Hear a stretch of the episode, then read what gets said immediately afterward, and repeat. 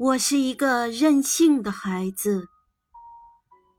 节选，作者顾城。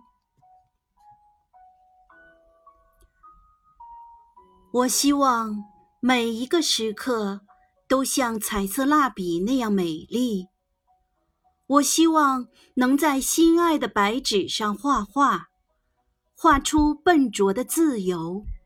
画出一只永远不会流泪的眼睛，一片天空，一片属于天空的羽毛和树叶，一个淡绿色的夜晚和苹果。